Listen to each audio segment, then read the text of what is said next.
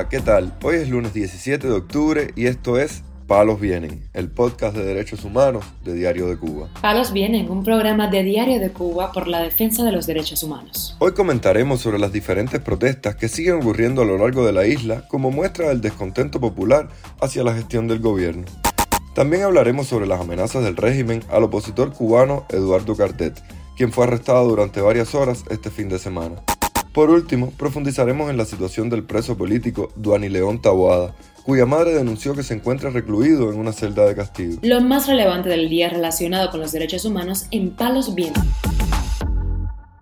Numerosos cubanos residentes en Las Tunas salieron a las calles en la noche de este sábado a exigir libertad, uniéndose a la ola de protestas que sacude la isla desde el paso del huracán Ian y un apagón nacional del que aún no se recupera el país. Según las declaraciones de Anaíbis Tristapadilla, residente en Las Tunas, a Radio Televisión Martí, la manifestación ocurrió sobre las nueve y pico o diez de la noche en la calle René Ramos Latour del reparto Marabú, una calle central que es bien transitada. Se sumaron varias personas de distintos lados, y habían bastantes personas más o menos como una conga de gente con caldero, con tapas de olla, que otros fueron con tambores que tenían.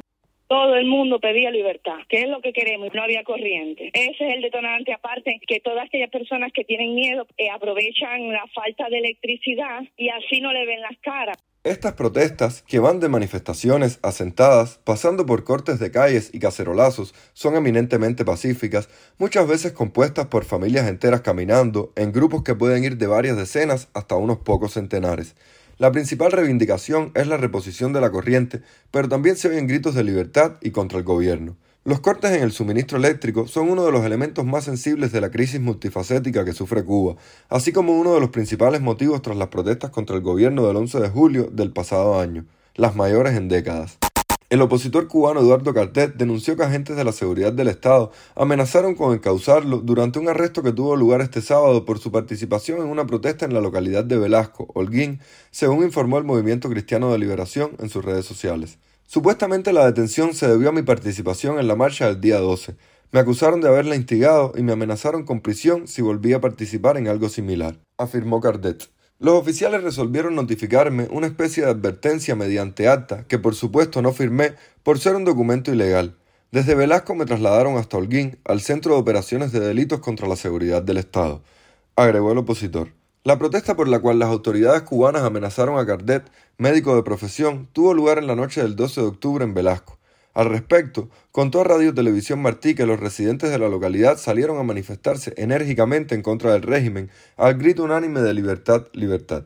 El periodista independiente Joel Acosta Gámez, residente en Baracoa, Guantánamo, fue liberado con una multa este sábado tras una violenta detención el viernes por oficiales de la seguridad del Estado y de recibir amenazas de prisión por sus publicaciones, dijo Radio Televisión Martí.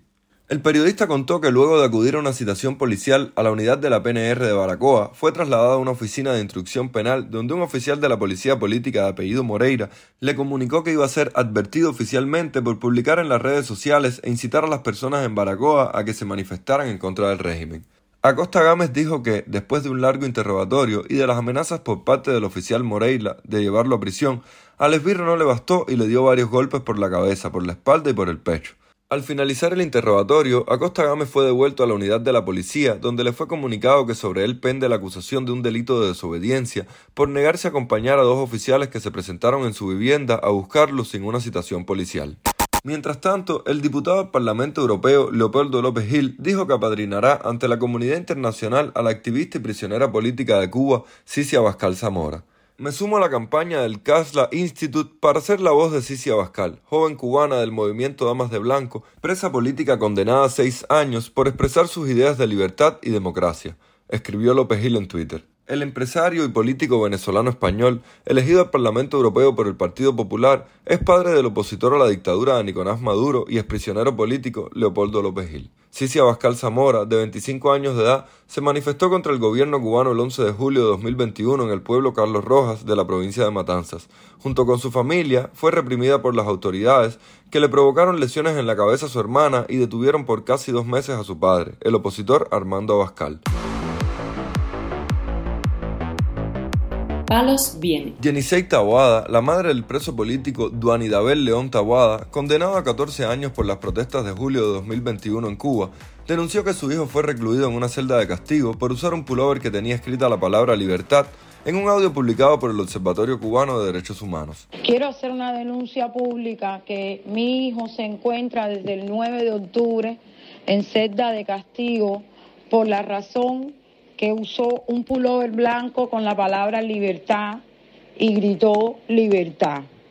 Hoy aún no sé nada de mi hijo, no tengo idea cómo está, no tengo nada, no sé en qué condiciones se encuentra. Duan Dabel se encuentra en el Combinado del Este, penal de máximo rigor ubicado en La Habana. Le quitaron su visita que le correspondía el día 11, visita que me la dan una vez al mes, eh, no una llamada, no una llamada, no un nada.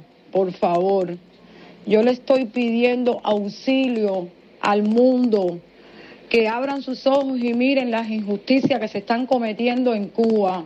Ahora mismo yo no sé cuál es la situación de mi hijo, nadie me ha llamado, nadie me ha dado una razón, le han quitado sus llamadas, sus visitas, todos sus derechos y aún se encuentra en celda de castigo. ¿Hasta cuándo vamos a vivir bajo estas represiones? El joven es uno de los cientos de presos políticos que dejaron las masivas protestas de julio de 2021. Según la ONG Cubalex y el colectivo Justicia 11J, tras esas protestas se han practicado más de 1.500 detenciones y se han dictado cerca de 600 sentencias, algunas de hasta 30 años de cárcel. Palos Vienen, un podcast de derechos humanos de Diario de Cuba con la producción y conducción de Mario Luis Reyes. Muchas gracias por acompañarnos este lunes en Palos Vienen, el podcast de derechos humanos de Diario de Cuba. Pueden escucharnos en DDC Radio, Spotify, Google Podcast, Apple Podcast, Telegram y SoundCloud. Yo soy Mario Luis Reyes, mañana regresamos con más información.